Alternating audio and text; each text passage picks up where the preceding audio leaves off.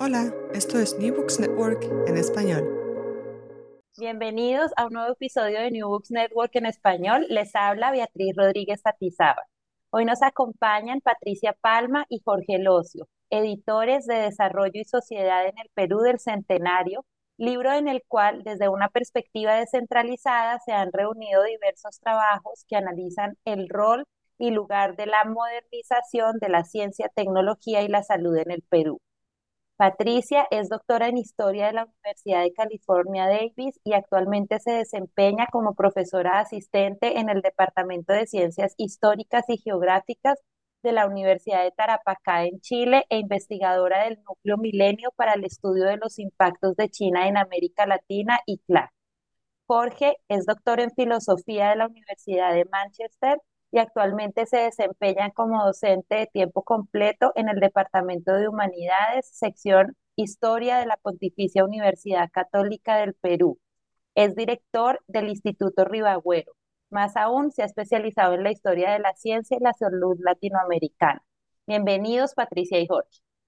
Muchas gracias, Beatriz, por la invitación. Gracias, gracias.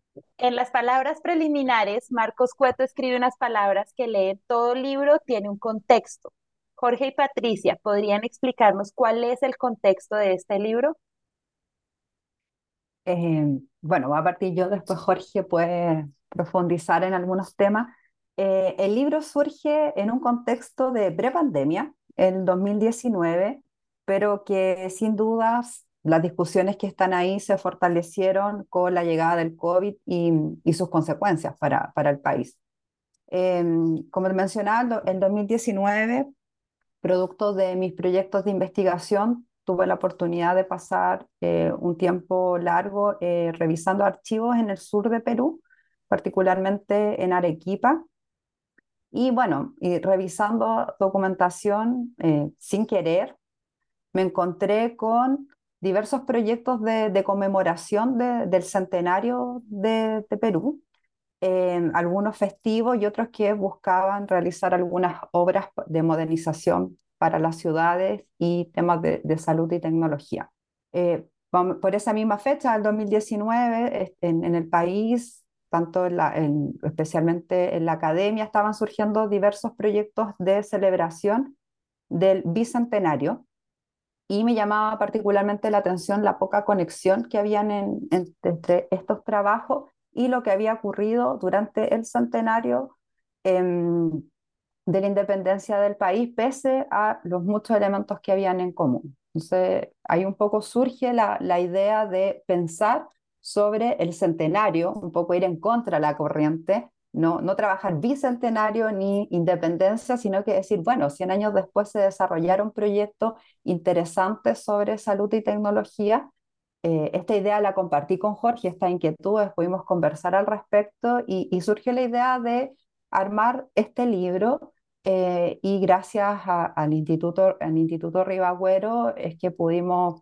publicarlo em, el año pasado como un ebook gratuito a libre disposición de, de todos y todas.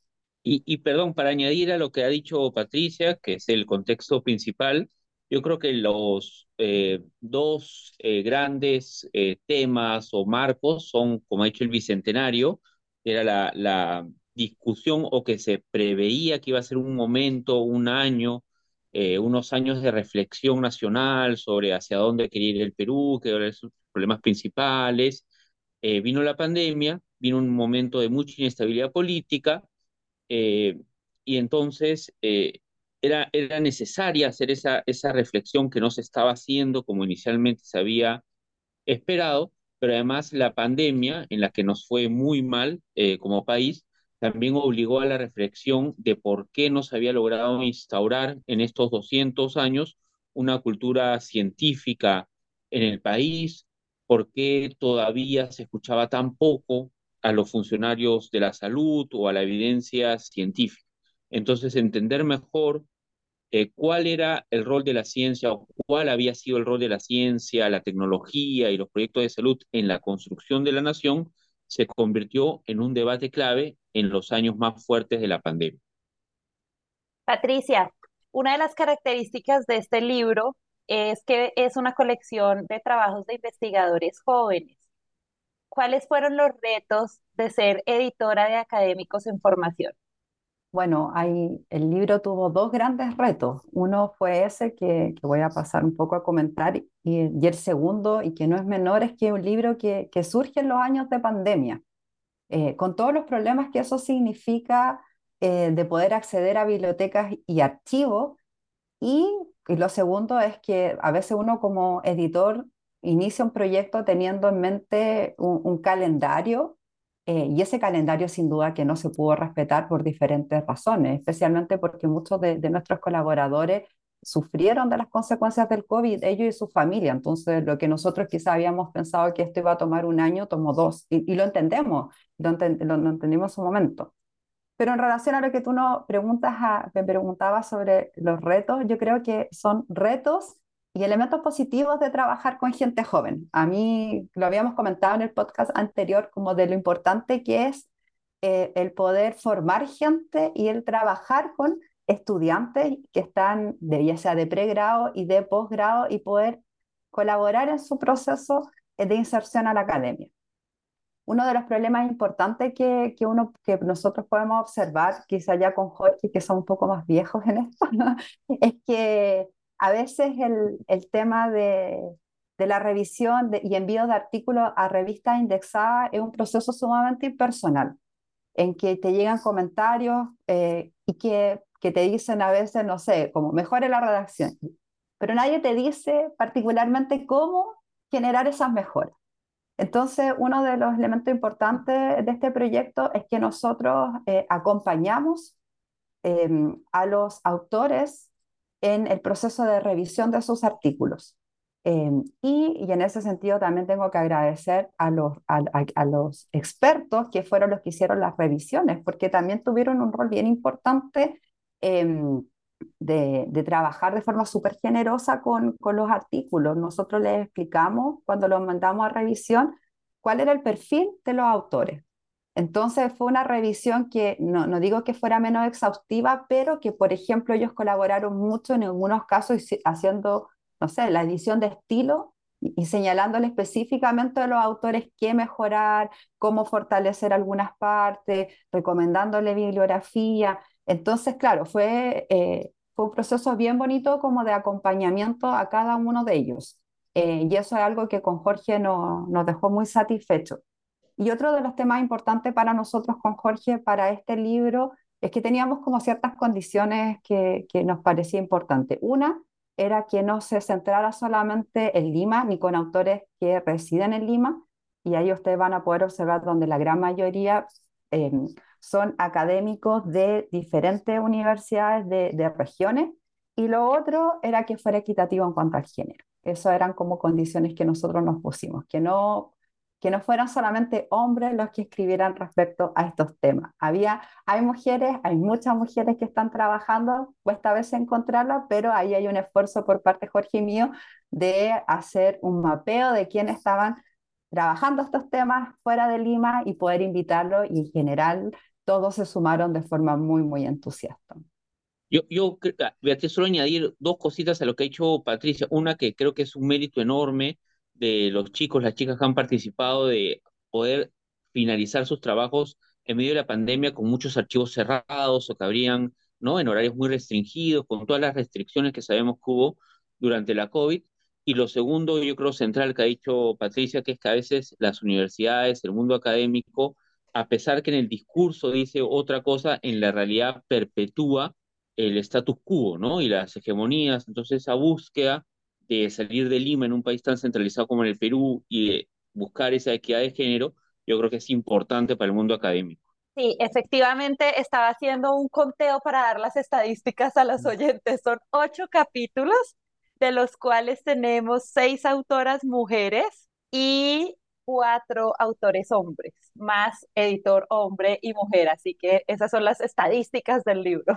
El título del libro tiene dos palabras claves para entender la actualidad peruana y aunque parece una pregunta un poco obvia, a veces hay que explorar un poco más por qué el título hace referencia a las palabras desarrollo y sociedad en medio de la celebración del bicentenario? Yo, a ver, yo empiezo, Patricia. Yo creo que un, un, un afán histórico eh, que ha habido, al menos desde que empieza el Perú como nación, eh, tal vez no se usaban esas palabras exactas, pero es eso de mejorar las condiciones de vida, procurar, o sea, ha ido logrando de a poco ser un país más inclusivo. Eh, en, el momento en que se desarrolla el, libro, el contexto histórico, es tal vez esa búsqueda de progreso, donde la ciencia y la tecnología eh, se entendían como claves en esta búsqueda del, progreso, ¿no? Entonces, este, por eso es que en el libro se desarrolla mucho el tema de, sobre todo, proyectos elaborados por ingenieros o médicos, ¿no? Que es lo que se pensaban que eran científicos o especialistas en nuevas técnicas, nuevas tecnologías, que con los avances que traían podían traer el progreso, ¿no? Y que ese progreso iba a traer un mayor bienestar este, y mayor inclusión en la sociedad este, peruana. Claro, desde ahora se analiza desde un punto de vista mucho más crítico, se ven los límites de estos proyectos, los alcances, sí, que tuvieron, pero también las limitaciones, pero en la época había todo este afán de traer progreso. Sí, y yo agregaría a lo que señala Jorge, eh, cómo en la historia podemos ver que hay ciertos momentos, eh, por ejemplo, cuando surge una epidemia o en este caso con las conmemoraciones de eventos particulares, que son una muy buena oportunidad para que el país y la sociedad civil eh, pueda discutir y repensar el rol del Estado respecto a ciertos temas, como nos ocurrió en los últimos, en los últimos años em, con, con, la llegada del COVID. O sea, decir, bueno, ¿qué se ha hecho en los últimos 200 años para mejorar las condiciones? Y el centenario también fue una oportunidad importante eh, que duró bueno, tres años, del 21 al 24, donde todo el país, y eso era importante, que va a ser todo el país, no solamente Lima, en donde diversos actores como políticos, autoridades, especialistas y gente común y corriente, en que van a pensar en estos proyectos de, modernización. Y también es interesante pensar en las diferencias regionales, porque a veces como que tendemos a decir, bueno, todo el mundo pensó qué sé yo, que era necesario modernizar el país. Sí, pero cómo se moderniza el país en Piura, muy diferente cómo se piensa de modernizar el país en Moquegua. Entonces, ese tipo de, de elementos específicos es lo que también está acá en el libro. Cómo en algunos casos se sumaron a los proyectos o quizás copiaron un poco más lo que estaba pasando en Lima, pero por ejemplo, como uno de los artículos analiza, en el norte del país no se, no se pudo desarrollar los mismos proyectos porque ellos estaban enfrentando otro tipo de problemas como las epidemias o los problemas climáticos como la lluvia. Entonces, ahí es interesante el poder como tomar este gran discurso eh, y poder analizarlo en el espacio local. Y vamos a poder empezar como hablar de estos elementos específicos eh, y no hablar como un Perú como un todo, sino que de una diversidad de, de acciones y de actores. Y perdón, para cerrar una idea que otra cosa valiosa, además de lo que ha dicho Patricia, es que estos artículos nos muestran también eh, cuáles proyectos tal vez funcionaron mejor y cuáles este, se vieron estancados o limitados por distintos factores, ¿no? Entonces ahí se puede aplicar esto que muchos lectores buscan en los libros de historia, a pesar que a algunos historiadores no les guste, pero lo que buscan muchos lectores son estas lecciones, ¿no? De qué puede servir, qué no ha servido a lo largo de la historia, y yo creo que el libro brinda. Y precisamente a eso que acaba de mencionar Jorge, ha ido a mi siguiente pregunta, es, em, el libro presenta un panorama, ¿cierto? Un panorama de largo plazo de estos proyectos científicos, sanitarios e industriales, pero hablando de lecciones, podrían destacar esos los logros y problemas de estos proyectos y que, aún que, se destaca, aún hace falta y podría mejorarse en, en, dentro de los temas que tratan como desastres naturales, epidemias, agua potable, salud pública, higienización. Bueno, yo creo que una, una característica eh, de, de, la historia peruana en, relación a tu pregunta y que se vio con la COVID es que muchas veces estas iniciativas parten de momentos de crisis. Como dijo Patricia, muchos artículos hablan de respuestas a epidemias o respuestas a desastres naturales porque es a partir de situaciones de emergencia, ¿no? Dramáticas, que recién este, se empieza a, querer como proyectar cambios eh, importantes, ¿no? Y creo que otra, eh, y, lamentablemente hay también una discontinuidad, y eso lo hemos visto con la COVID. Cuando terminan las crisis, muchos de estos proyectos se olvidan o pierden la fuerza que habían tenido en el momento de la emergencia. Y creo que otra característica que se muestra muy bien en el libro de la cultura científica peruana, y, por eso hay tanto ingeniero y médico como actores principales, es que todavía tenemos una cultura científica muy como con la idea de lo pragmático.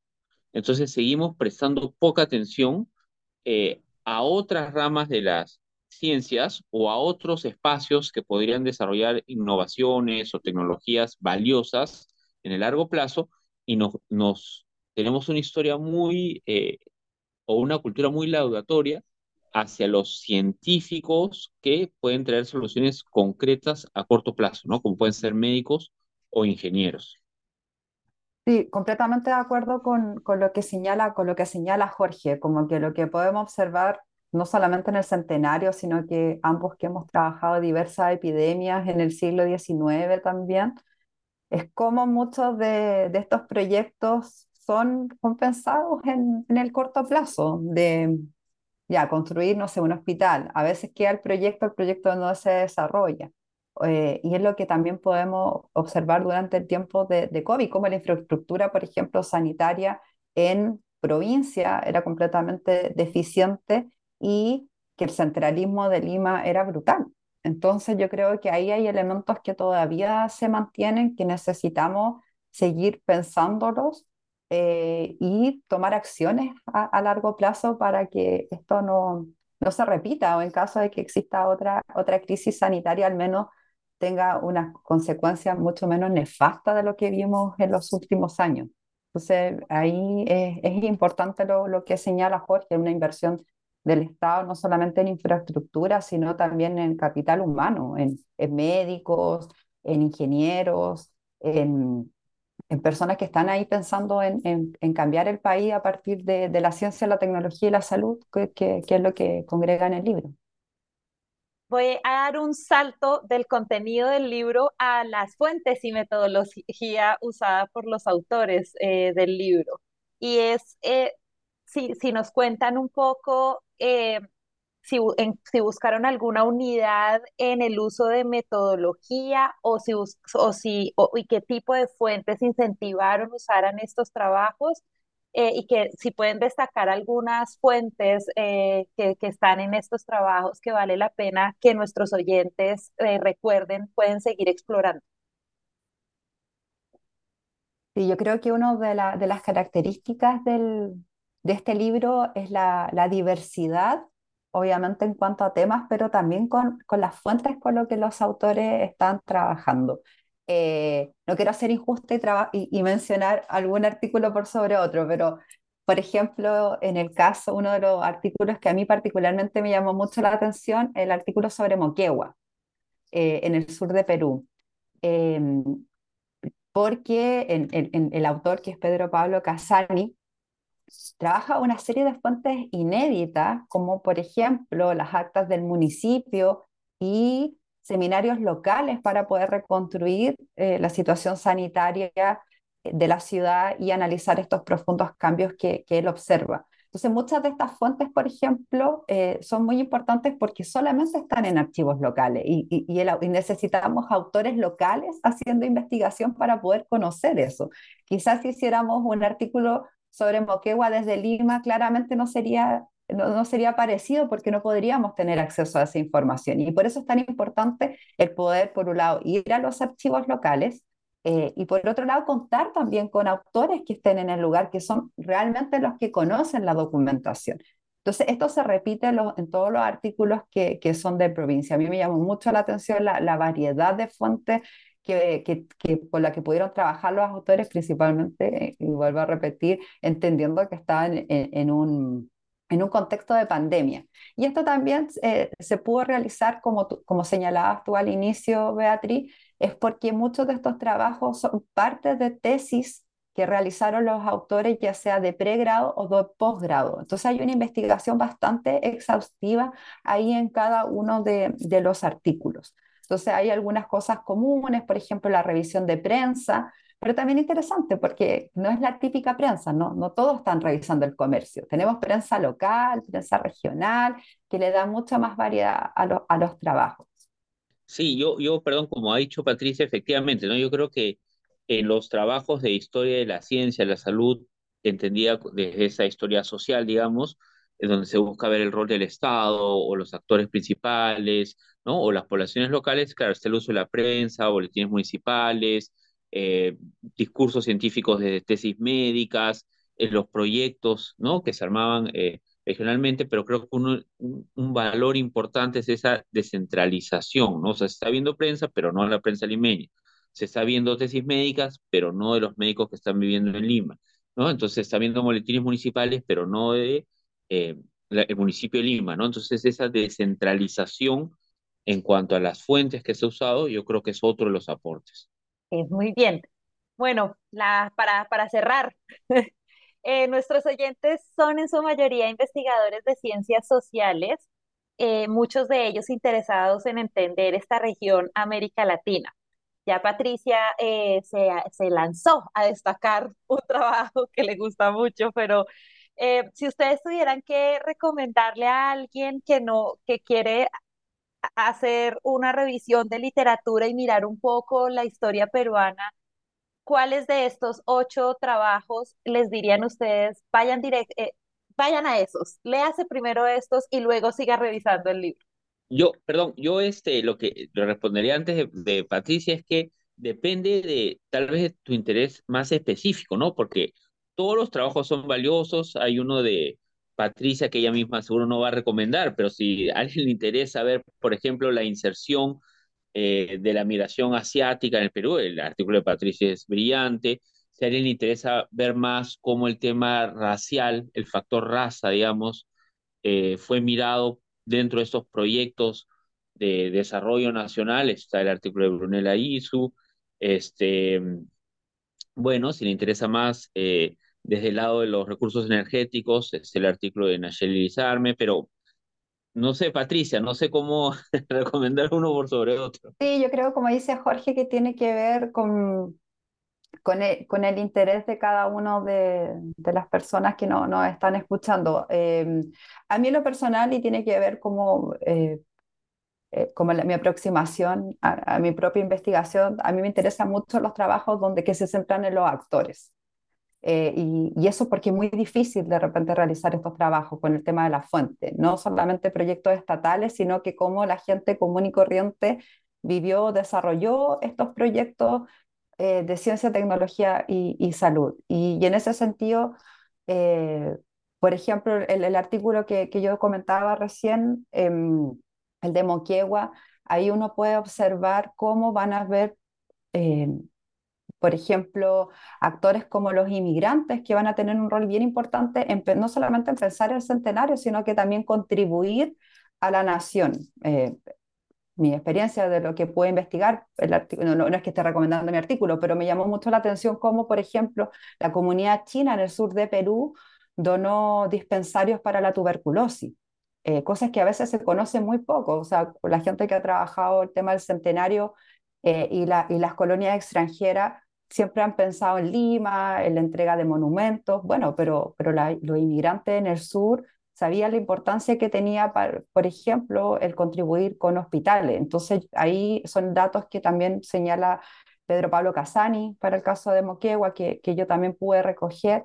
Em, y en esa misma línea, un poco centrado en los actores, eh, me quedo también con el, con el artículo de Nacheli Lizarme y Elías Amaya sobre, sobre el tema energético en Perú. Eh, y porque ahí podemos ver cómo ahí existen anhelos no solamente del Estado, sino que de ciertos grupos de profesionales como los ingenieros y la respuesta de, estos sectores para poder transformar la matriz energética del país que después se va a seguir discutiendo y se sigue discutiendo hasta el día de hoy. Entonces, em, obviamente recomiendo todos los artículos, pero a mí eh, en, lo personal me gustan mucho esto, estas investigaciones que de alguna manera pueden analizar desde abajo, desde las personas, desde los actores, de que, que, que, no es el Estado. El Estado no es el único que está pensando sobre ciencia, tecnología y salud en este contexto. Eh, y yo creo que ahí hay varios ejemplos ah, en todos estos artículos de qué sucede con la población civil, con los profesionales, con políticos, con un grupo muy diverso que también está, que tiene una agenda también de, para transformar a la nación. Bueno, y, y, y, y, en muchos de los artículos, perdón, se ve ese, esos factor eh, raza y clase, que yo creo que es importantísimo que se incorporen en los estudios históricos, más de ciencia, tecnología y salud. Entonces, bueno, el ser de Patricia, varios otros, pero yo creo que es, esa parte la han hecho muy bien todos los autores.